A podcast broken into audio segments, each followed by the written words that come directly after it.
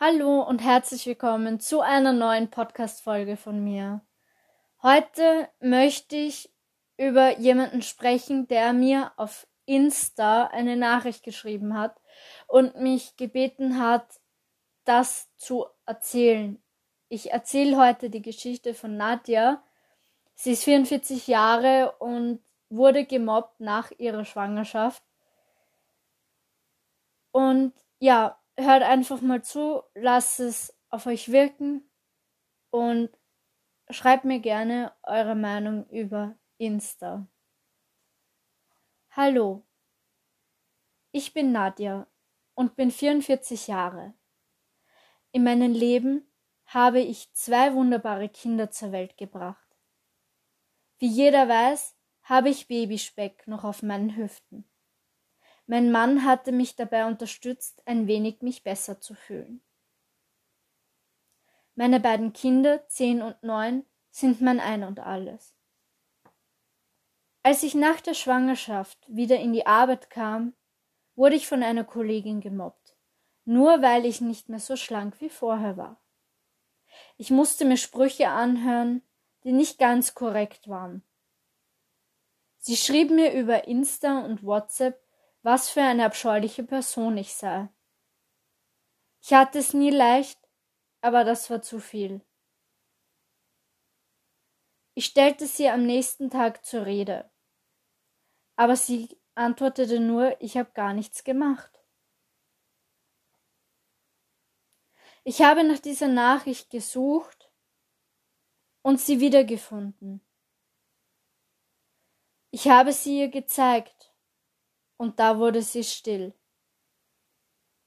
Sie hatte mich nie wieder angeschaut oder mit mir geredet in der Arbeit.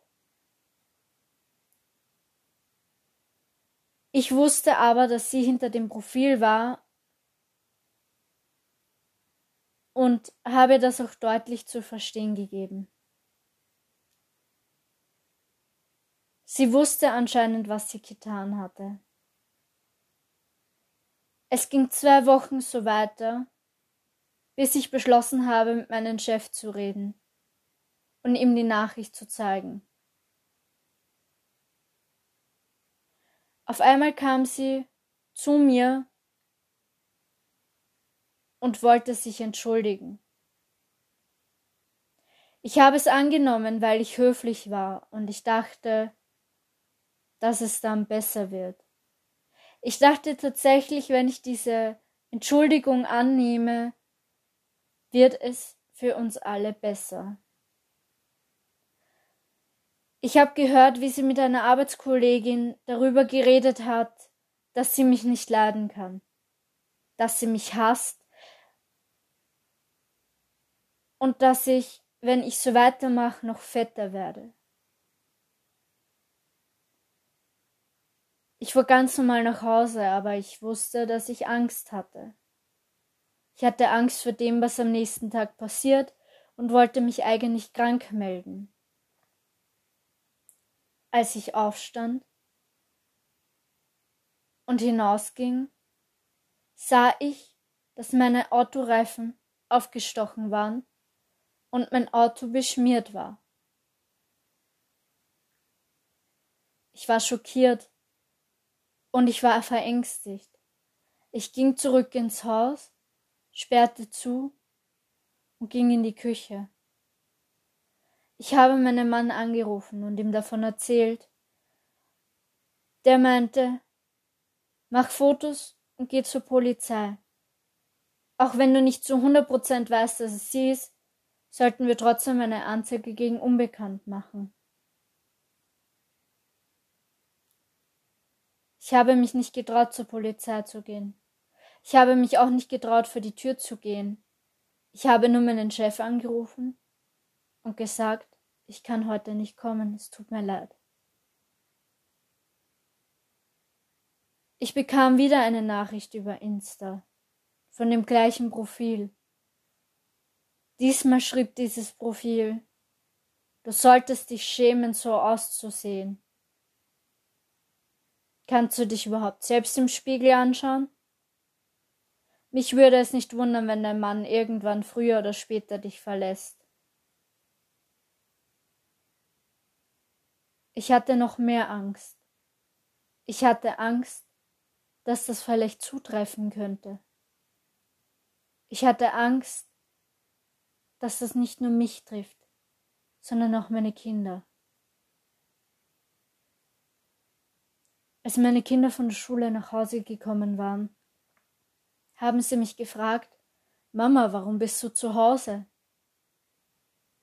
Ich habe geantwortet, dass ich krank bin und eigentlich zum Arzt fahren wollte. Das Auto habe ich in die Garage gestellt. Ich habe einen guten Freund angerufen, der mir dabei geholfen hat. Ich wusste nicht mehr weiter, ich war am Verzweifeln und ich hatte Angst, dass dieser Mensch, diese Person, nochmal zu nah an mein Haus kam. Ich ließ eine Nacht vergehen und ich beschloss, in die Arbeit zu fahren.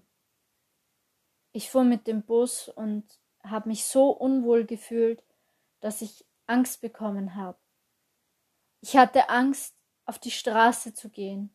Ich hatte Angst davor, wer das ist und ob der mir nicht auflauern könnte.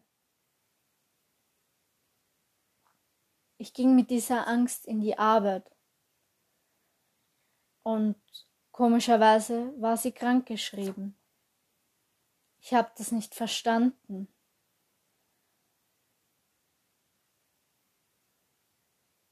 Ich habe nicht verstanden, warum sie auf einmal nicht mehr da war. Es war gut für mich, denn ich konnte meiner Arbeit normal nachgehen und musste nicht mehr zu Hause bleiben. Trotzdem war ich für vier Wochen krank geschrieben und das war gut so.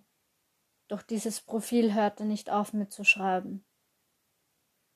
Es wurde nur noch schlimmer, die Beleidigungen wurden heftiger und es waren Morddrohungen da. Selbstmorddrohungen. Ich wurde so depressiv, dass ich gar nicht mehr aus dem Haus ging. Mein Mann hat dann beschlossen, mit mir in eine psychiatrische Klinik zu fahren.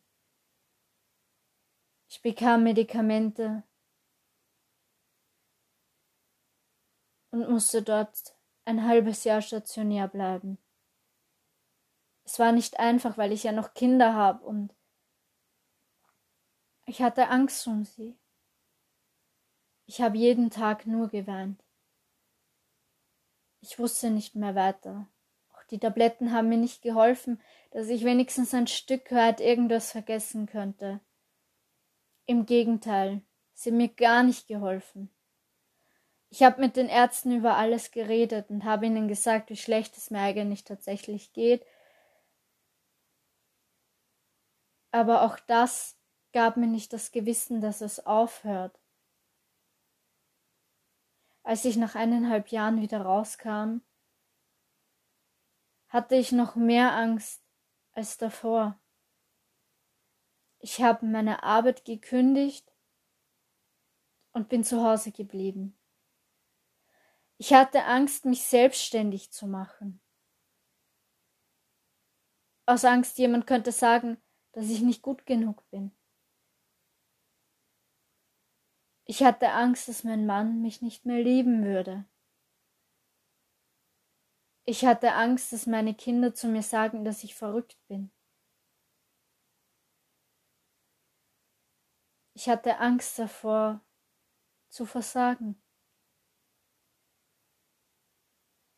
Ich habe mit der Zeit eine krasse Angststörung entwickelt und trotzdem versucht, von zu Hause aus zu arbeiten.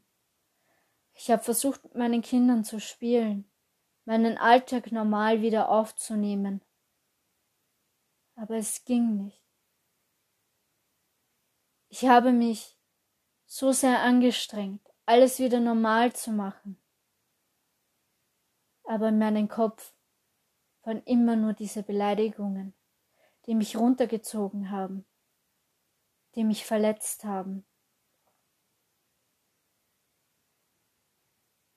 Ich konnte nicht mal einkaufen gehen.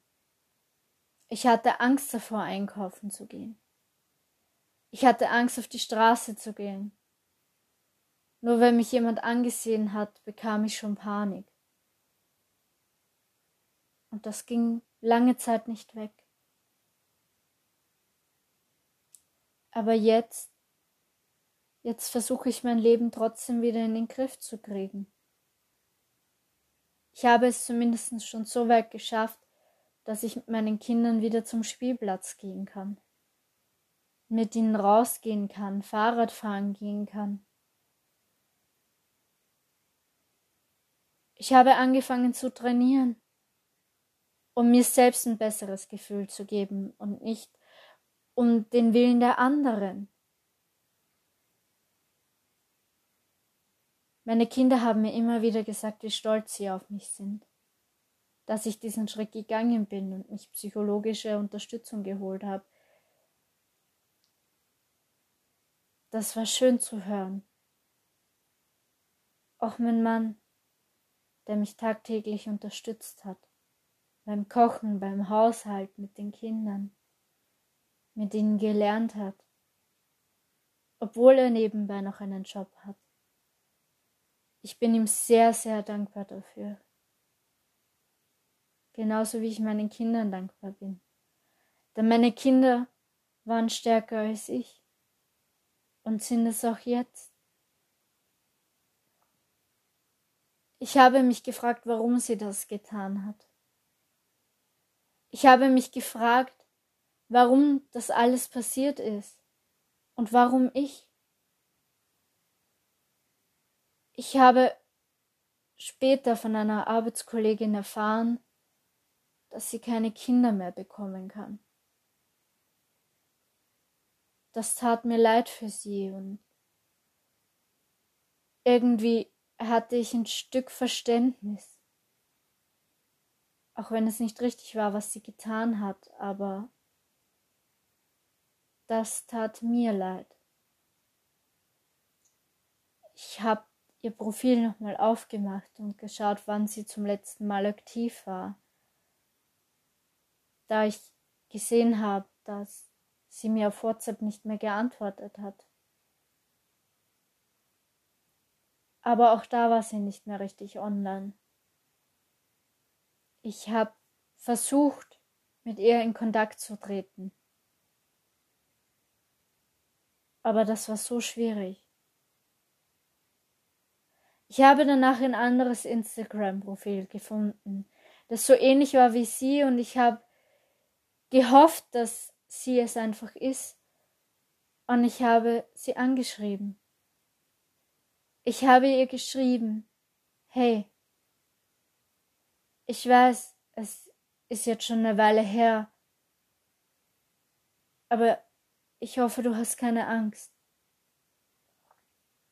Ja, du hast Fehler gemacht.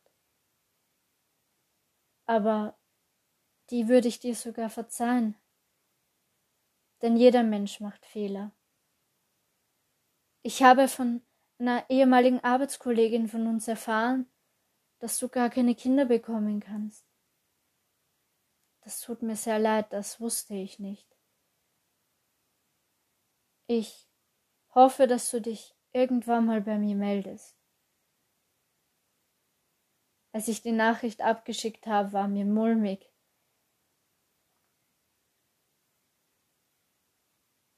Aber nach zwei Tagen kam eine Antwort. Darin stand Hallo. Tut mir leid, Nadja, was ich zu dir gesagt habe. Mein Ex hat mich nur beschimpft und mich fertig gemacht. Und dann war ich traurig. Und anstatt mit dir zu reden, habe ich dich gemobbt. Ich weiß, ich kann das nicht rückgängig machen. Und ich weiß, ich kann es nicht rückgängig machen, dass er dein Auto beschädigt hat aber ich hoffe, wir können irgendwann Freunde werden. Ich wusste nun, dass er mein Auto beschädigt hat und bin damit zur Polizei. Ich habe ihnen die Nachricht gezeigt und sie hat es dann bestätigt. Das war eine wahnsinnige Erleichterung. Ich habe mich danach ein paar Mal mit ihr getroffen und wir haben uns ausgetauscht, was in diesem einen Jahr alles passiert ist. Sie hat mich traurig angesehen und gesagt, hätte er mich in Ruhe gelassen oder gesagt, wir adoptieren ein Kind, dann wäre ich gar nicht so weit gegangen. Ich habe mich von diesen Menschen beeinflussen lassen und habe gar nicht gemerkt, dass ich in anderen Menschen noch mehr schade. Ich kann's nicht mehr rückgängig machen, aber ich bereue es zutiefst. Ich hatte Tränen in die Augen. Ich ich wusste nicht mehr, was ich noch sagen sollte. Aber ich habe ihr vergeben.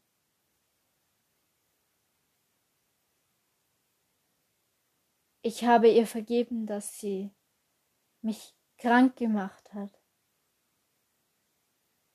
Ein Stück weit und es war auch eine Erleichterung zu wissen, dass sie nicht mein Eigentum beschädigt hat.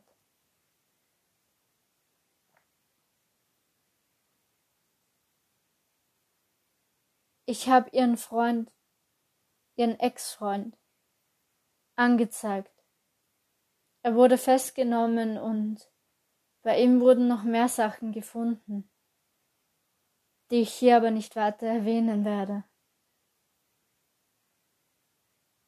Ich wusste nun, dass sie gar nichts dafür kann. Und ja, wir sind die allerbesten Freunde. Wir gehen fast jeden Samstag gemeinsam Kaffee trinken oder ins Kino oder sonst irgendwas. Es macht Spaß, mit ihr was zu unternehmen und ich habe auch einen neuen Job gefunden, der mir sehr Spaß macht. Ich habe wieder Freude im Leben gefunden. Durch meinen Mann, durch meine beiden wundervollen Kinder und auch ein Stück durch sie. Aber ich habe gelernt, was es bedeutet, etwas zu vermissen. Und jeder Schicksalsschlag prägt uns.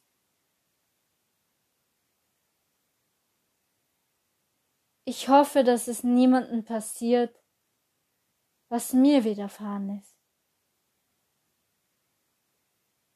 Ich hoffe, dass es nie so weit kommen wird. Und doch sehe ich so viel Leid. Menschen, die mit Depressionen leben, weil sie gemobbt werden, weil sie Angst haben, auf die Straße zu gehen. Und erst jetzt verstehe ich, was diese Menschen durchmachen.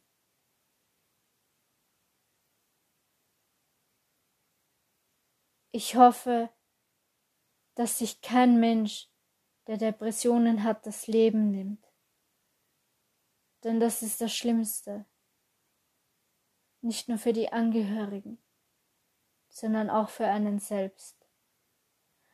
Und ich wünsche jedem Menschen ein Stück Lebensfreude, ein Stück Glück und dass er sich so liebt, wie er ist. Denn das ist das Wichtigste. Liebt euch selbst so, wie ihr seid.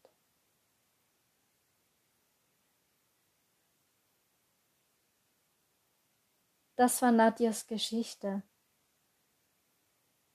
Und jetzt kommt von mir noch etwas. Nadja hat recht. Ihr seid so, wie ihr seid, und so seid ihr gut. Wir haben alle andere Talente und darauf sollten wir stolz sein. Wir sollten sie zeigen. Und auch wenn manchmal es nicht weitergeht, es zu versuchen. Sucht euch die Menschen aus, die euch gut tun, die euch tagtäglich gern haben und euch sagen, egal auf welche Art und Weise, du bist eine super tolle Person. Denn dann kann man vorwärts gehen und dann fühlt man sich gut und man denkt sich, jetzt schaffe ich alles. Mit diesen Worten beende ich meine Podcast-Folge. Und ich hoffe, dass sie euch ein Stück weitergebracht hat. Und ich hoffe, dass ich da draußen ein paar Menschen ansprechen konnte, die genauso gemobbt werden oder die Mobber sind. Ich wünsche euch noch einen wunderschönen Tag und bis zur nächsten Podcast-Folge.